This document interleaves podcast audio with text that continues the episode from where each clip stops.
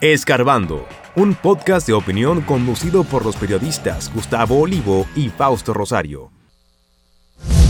Jan Alain Rodríguez falla en su nuevo intento por obtener la libertad condicional. Próxima revisión será en enero.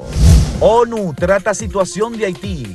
República Dominicana urge a buscar solución. China y Rusia renuentes al envío de militares. Estados Unidos y México presentarán propuestas. Alianza País cree pueblo le demostró al PLD que no quiere retroceso ni la corrupción que imperó durante 20 años.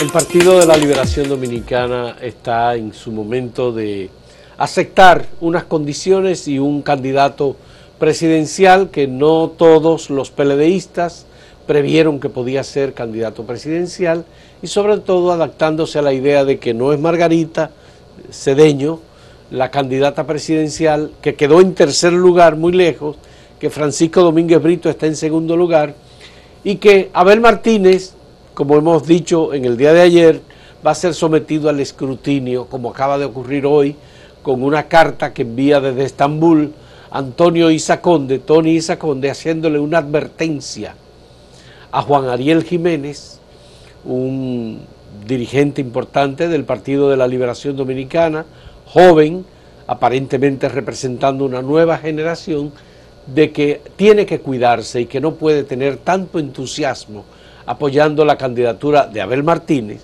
porque esa es la candidatura del clientelismo y de la negociación. Vale decir que eh, Juan Ariel Jiménez está siendo advertido no es un militante del, PLD, pues Tony Saconde ha sido un aliado de Danilo Medina, lo fue en su momento, fue ministro de Energía y Minas, eh, y en el sector empresarial estuvo de alguna manera cercano a un grupo de empresarios del sector de Herrera que estuvo apoyando siempre las aspiraciones de Danilo Medina y de paso las del Partido de la Liberación Dominicana. Pero fue funcionario también en un gobierno del PRD.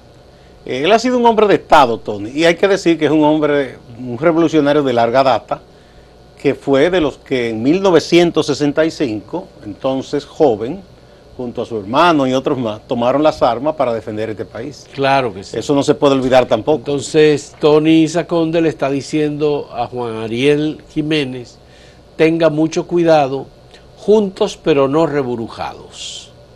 Eso quiere decir que Abel Martínez, electo candidato presidencial por el Partido de la Liberación Dominicana para el 2024, representa la opción del clientelismo.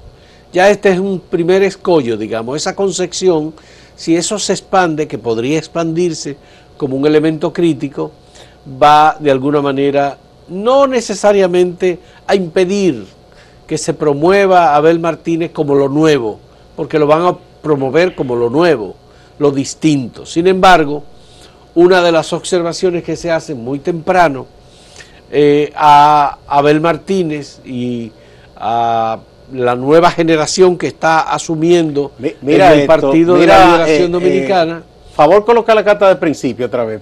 Pero él dice ahí, querido Juan Ariel, nuestro sistema político secuestrado por el clientelismo político ha corrompido la institucionalidad pública. El dinero dirige la política y la corrupción la alimenta. Eh, es muy duro lo que está diciendo. Sí, él, no, él, no, menciona por su nombre a Abel Martínez, pero le dice que el entusiasmo que él vio en Juan Ariel como que le preocupa. Porque él entiende que Juan Ariel es de los rostros nuevos, jóvenes que no se han manchado las manos y que puede ser eh, quizá el, eh, una, una, posibilidad, Juan Ariel y otros jóvenes, le dice, para cambiar. Él le dice... El PLD en principio, pero dice cambiar la política. Dice que en otros partidos reconoce que hay jóvenes buenos también. Debo confesarte mi temor a que te aíslen y a que, te y a que limiten tu accionar político. Comprendo que es difícil establecer con tus actos sin herir a quienes detentan el poder que estamos juntos pero no mezclados. Él dice, no, me dice ahí, no muerdas el anzuelo del chantaje de quienes te quieren meter en su carril bajo el pretexto de defender, ahí entre comillas, la unidad del partido, cuando en realidad anteponen sus intereses a los del país. Eso es lo que yo decía, es decir, en ese partido hay una situación que es que en aras de defender la unidad y de que el partido, entonces mucha gente durante años ha callado cosas mal hechas en el PLD. Ocurre en otros partidos, pero en el PLD más evidente, porque tenían una forma de entender la disciplina y aplicar la disciplina, que a cualquier eh, diferencia las personas eran humilladas o expulsadas. Entonces, han tenido siempre ese temor los PLDistas de que aunque ven cosas malas, temor a denunciarlas, a tratarlas. Bueno, hay quienes han dicho que la elección de Abel Martínez es una respuesta muy fuerte y muy dura y un rechazo a Danilo Medina. Hay quienes lo han dicho. Yo no lo veo exactamente así. Hay otros que dicen que en este momento lo que corresponde a Abel Martínez es alejarse tanto como sea posible de Danilo Medina, que como presidente del PLD tiene un problema muy serio que no ha resuelto y que de algún modo apesta. Pero bueno, él es el presidente del pero partido. Pero él es el presidente del partido. Si ellos no hubiesen querido estar con él hace tiempo, que se le hubiesen revelado y le dicen, mire, tómese una licencia, usted no va a ser presidente, pero no lo hicieron. Entonces, si callaron antes y no hicieron nada, me parece que ahora sería pernicioso para las aspiraciones de Abel Martínez provocar otra división, provocar una perturbación interna. Ya él tiene que convivir con eso. Que además, yo no creo que Abel Martínez sea como la gran diferencia que se contrapone a cierto proceder político que se le, si se le atribuye a Danilo, ¿cuál es la diferencia? O sea, ¿es él el referente ético en el PLD, Abel Martínez? No. Entonces, que tú me hubiese dicho, bueno, que Francisco Domínguez, que pese a los resbalones, es un hombre que no se le puede acusar de que se ha enriquecido con la política y que trata de reivindicar ciertos valores todavía que muy pocos reivindican el PLD, a veces solo de palabra, pero Abel Martínez no creo yo que pueda exhibir unas prendas que pueda decir, no, no, no, no, no, yo con Danilo no me junto, no. Bueno, esto de la elección de Abel Martínez como la persona para presentarse como candidato presidencial por el PLD, va a seguir dando nuevos datos, nuevas versiones, porque todavía bueno, hemos escuchado una parte de la dirección del partido. Se escuchó al partido completo en esta elección. Aunque fue con el padrón abierto, la elección favorece fundamentalmente a Abel Martínez, que sacó cerca de 300 mil votos. Sí, más de 60. Está claro que él ganó de manera convincente, derrotó a los demás. Sí, no, pueden alegar. ¿Qué pueden alegar? Eh, no, no, no, y además todos lo admitieron lo que tiene que hacer el PLD es oficializar eso ya y habrá que ver cómo Danilo Medina y Abel Martínez y la, el comité político del PLD se pone de acuerdo, porque en estos casos tú no has escuchado a nadie de la OTAN, tú no has escuchado... La OTAN ya no, eh, eso ya, este, no creo que en este momento eso tenga mucha validez. Porque es que ya incluso hay unos dirigentes de ese grupo que ya están bastante avanzado de edad, que están casi por la fuerza de la naturaleza retirándose. Ya no tienen la misma incidencia. Pero ellos fueron los que influyeron en las decisiones. Le hacían contrapeso sobre todo a Leonel, eh, le hacían contrapeso. Y en un momento a Danilo también. En el 97, eh, por lo menos, a mí me contó Euclides Gutiérrez Félix, en una conversación que tuvimos eh, o después de una entrevista, él me dijo, mira, que él, fue, fue encargado por la OTAN. ellos se reunieron y hablaron con Leonel y le dijeron, mira, te vamos a apoyar en la reelección. Eh, no te metas, que vamos a detener a Danilo. Y que él habló con Danilo y que Danilo le dijo, mira, en este celular, por aquí yo controlo el partido. Y él le dijo, ah, tú, lo controlas, tú verás. Entonces, eh, ahí fue que Danilo dijo el Estado, ¿no? Porque usaron todo lo que había que usar para derrotarlo. Eh, pero ella, eh, y esa OTAN después apoyó a Danilo, cuando todos aspiraron después para 2012. Bueno, lo de los 300 mil votos también está en cuestionamiento, pues parece ser que se excedieron en el número de personas que participó en el proceso. Fue menos. Eso el- siempre el lo hacen los partidos sí, y dicen que tienen gente en un padrón y es menos, pero Fue menos el número Pero de de todas maneras yo creo que con 200 mil que votaran pueden sentirse contentos porque en los asuntos internos, primarios, aunque sean abiertas, la- no va mucha gente, porque hay gente que dice, yo soy PLDista o soy reformista o PRDista o lo que fuere, el que pongan yo voto, no se animan a participar. Ya. Sea, eso no, no tiene mucha importancia, pienso yo al final. Vamos a presentarle la pregunta que tenemos para ustedes en este día. ¿Por quién votaría de estos candidatos presidenciales? ¿Luis Abinader, Abel Martínez o Leonel Fernández? En un momento volvemos.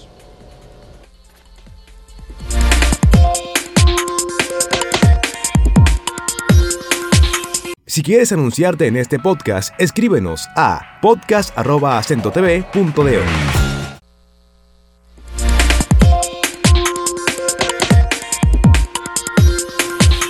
Bueno, eh, sí, el PL va a seguir dando de qué hablar. Hubo también ayer un comunicado muy duro de Alianza País de Guillermo Moreno.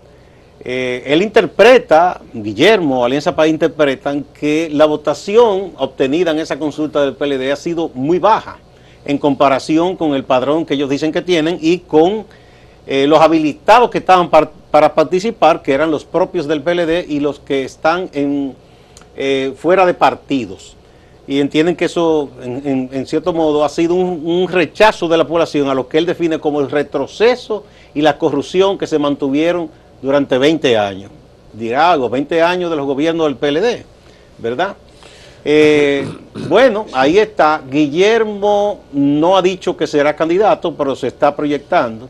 También ya anunció el partido Opción Democrática, que lidera Minuto Tavares Mirabal, que van a una consulta interna para buscar su candidato o candidata, que uno entiende que será ella, ¿verdad? Minuto Tavares. Minú, por Opción Democrática. Y el otro partido, que yo lo veo un poco más diligente en ese aspecto de los partidos liberales o alternativos, es Opción Democrática, que hay varias personas proponiendo eh, figuras que ellos entienden que pueden ser candidatos y dicen No, que después... Tú dices Opción Democrática como partido alternativo.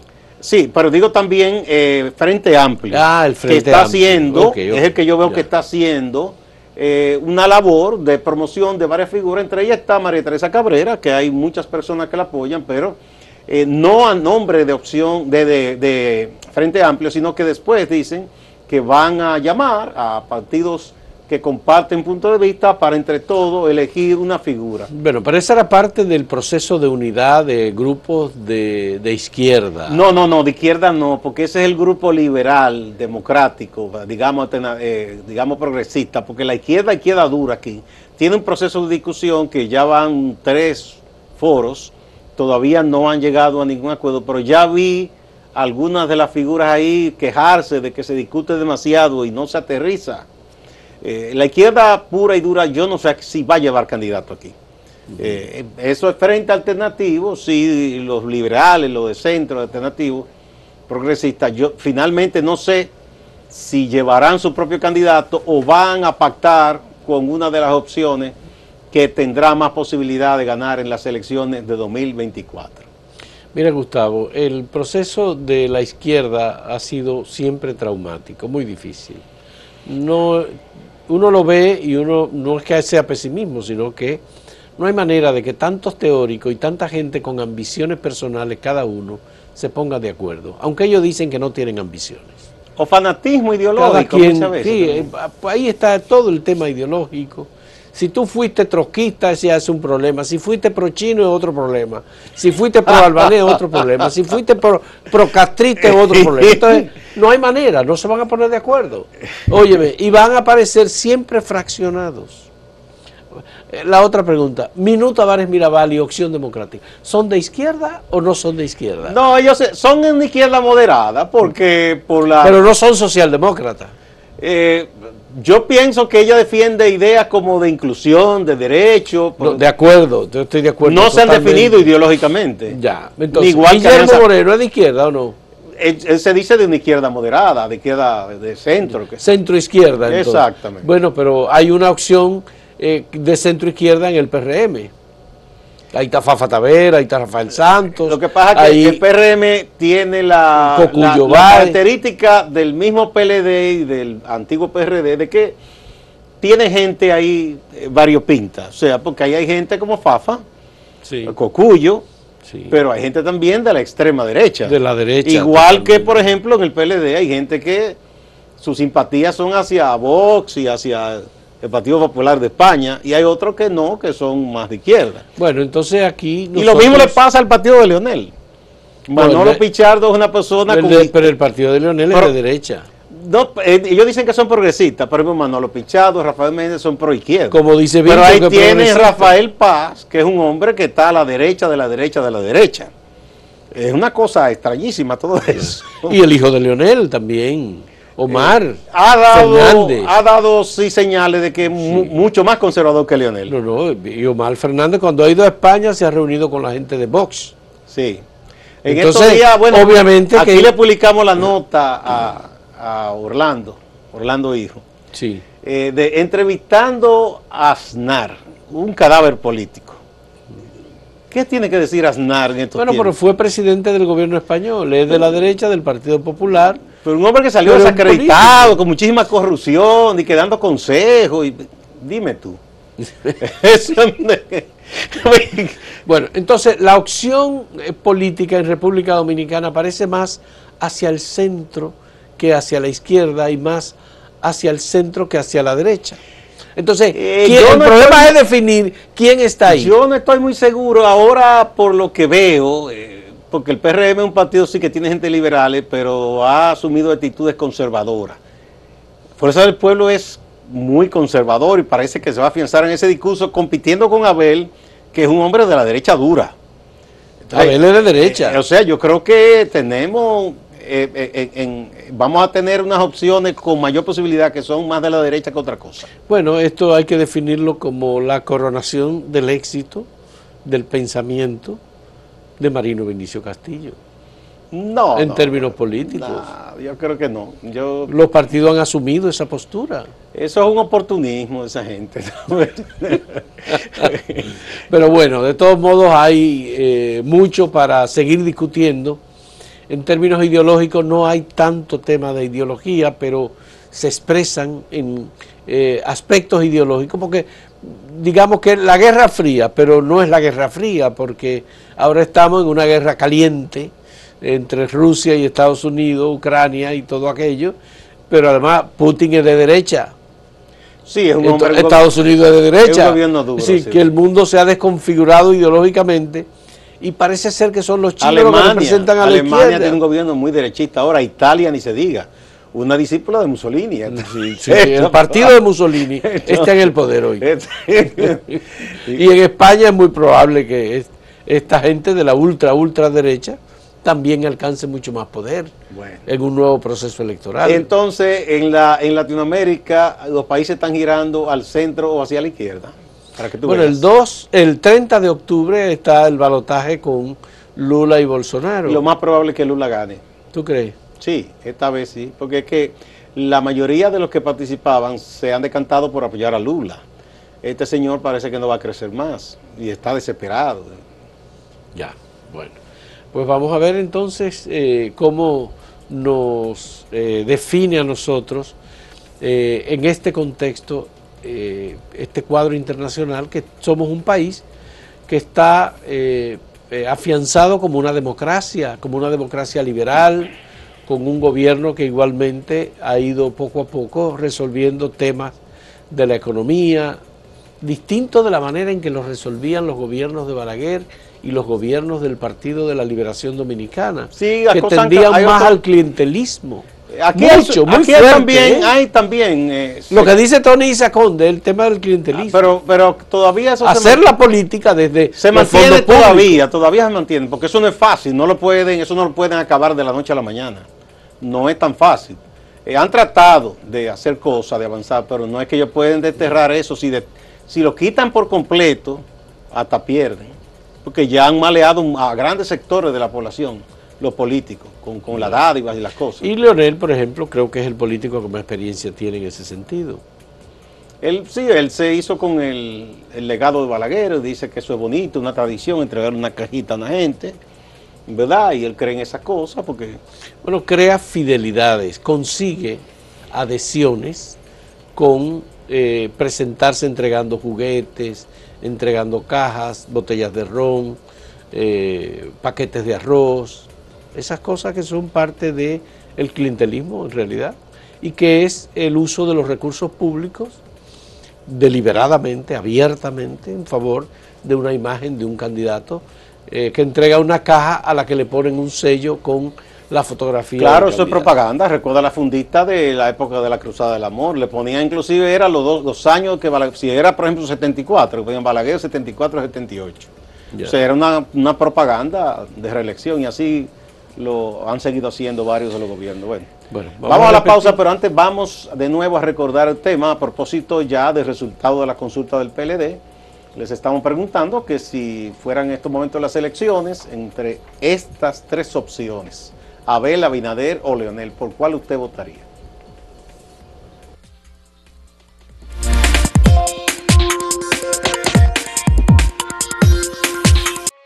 Síguenos en redes sociales, arroba acento diario y arroba acento TV.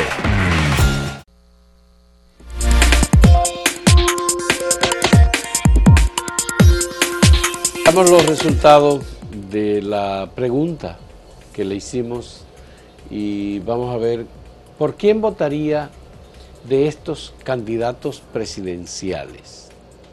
Luis Abinader en primer lugar con un 73.75%.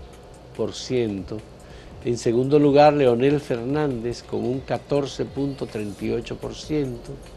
Y en tercer lugar, Abel Martínez con un 11.88%. Eso es en el portal. Vamos a ver en Twitter cómo han sido las cosas. Aquí en Twitter igual está encima Abinader, aunque la distancia es menos, 43.48%. Abel 43.8%. 43.8%, Abel 39.5% y Lionel 16.7%. Pero fíjate, hay 18 mil votos. Ahí. Sí, se pusieron en los equipos de los partidos en función. Eh, en este resultado, claro, esto es un sondeo, esto no es científico, aquí habría un escenario de segunda vuelta. Eso en Twitter. En este sí. Vamos a ver en YouTube cómo va. Abinader tiene en YouTube un 68%. A Leonel un 18% y Abel un 14%. En este caso se parece mucho al resultado Del portal. del portal. Sí. Bueno, vamos a ver algunas opiniones. Jorge Luciano dice, Leonel presidente 2024. Obviamente que es el leonelista, el joven Jorge Luciano. Sterling Echavarría. Smelling. dice- Smelling Echavarría dice, real, yo creo en Abinader, lamentablemente tiene demasiadas personas corruptas en su gobierno, no me gustan ninguno de los del PLD. Bueno, ya el Leonel no del PLD, que recuerde. Ángel Marte dice, el país merece un presidente honesto como Abinader, que siga. Y Marina López dice ninguno. Eric Aracena, por la alianza Abel-Leonel, vía más rápida de retornar al poder. Las bases están unidas. Ya este está propiciando una alianza. Bueno, eh, Geral, a- Geral o Geral aquí dice. Abel Martínez ya cierra un ciclo. Con Abel Martínez, un político joven de estos tiempos, el país estará mejor. Dice Aver Martínez, le metió una R. Bueno, pero ya tú sabes que... Señores, muchas gracias. Vamos a pasar con Máximo Laureano, eh, nuestro compañero en Santiago, que nos tiene eh, informaciones importantes de actualidad. Adelante, Máximo. Gracias compañeros, saludos. A propósito del triunfo de Abel Atahualpa Martínez Turán, alcalde de Santiago, en la consulta del Partido de la Liberación Dominicana y de que se convertiría en el candidato oficial de esta organización para el año 2024, opina Soraya Suárez. Ella es diputada en la circunscripción número 3 por el Partido Revolucionario Moderno en Santiago. Dice que no importa quién sea el candidato de la oposición, que aunque el presidente no ha hablado de reelección, ellos sí, los dirigentes del PRM, están en eso. Nosotros tenemos un candidato a la República eh, que aunque él no esté en reelección, nosotros sí, muy bien definido, está haciendo muy buen trabajo. Eh, el hecho de que eh, haya salido el candidato Abel Martínez, pues obviamente reestructura todo. O sea que eso es, eso es la May de Play, como dicen. Aquí no ha pasado nada espectacular, más que sí, claro, él le ganó a quien se creía que iba a ser una de las mejores contendientes, pero lo que estamos en política sabemos que la política es para los políticos y que en política eh, la simpatía debe convertirse en votos. El padre Javier Báez de la parroquia Santa Marta, Cienfuegos, Distrito Municipal Santiago Oeste, hace un llamado a los padres para que observen a sus hijos para evitar que esto esté metido en los vicios. La preocupación que yo tengo es ver tantos niños, adolescentes, pensando en un vapor que una buena calculadora, un buen lapicero, una buena mochila, un buen cuaderno. Me da pena. Y quizás yo decía buscando culpables, yo no le echo la culpa al muchacho. Es papá y mamá, papá y mamá no pueden delegar funciones a otra gente, la educación sale de la casa. Así van los trabajos para la reconstrucción del puente que colapsó hace algunas semanas en la autopista Duarte en el tramo de La Vega. Recordar que este puente colapsó justamente, coincidió con las lluvias del huracán Fiona en la República Dominicana. Ahí podemos ver imágenes de lo que se está haciendo para restablecer el tránsito en este punto. Pasamos al orden judicial.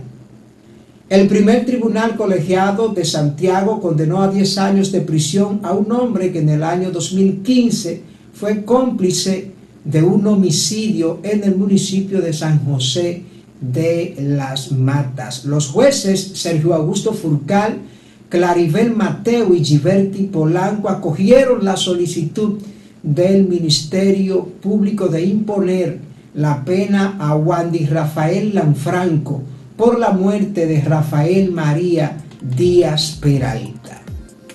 Distante pero pendiente, actualidad y objetividad desde Santiago. Siga con la programación de Acento TV.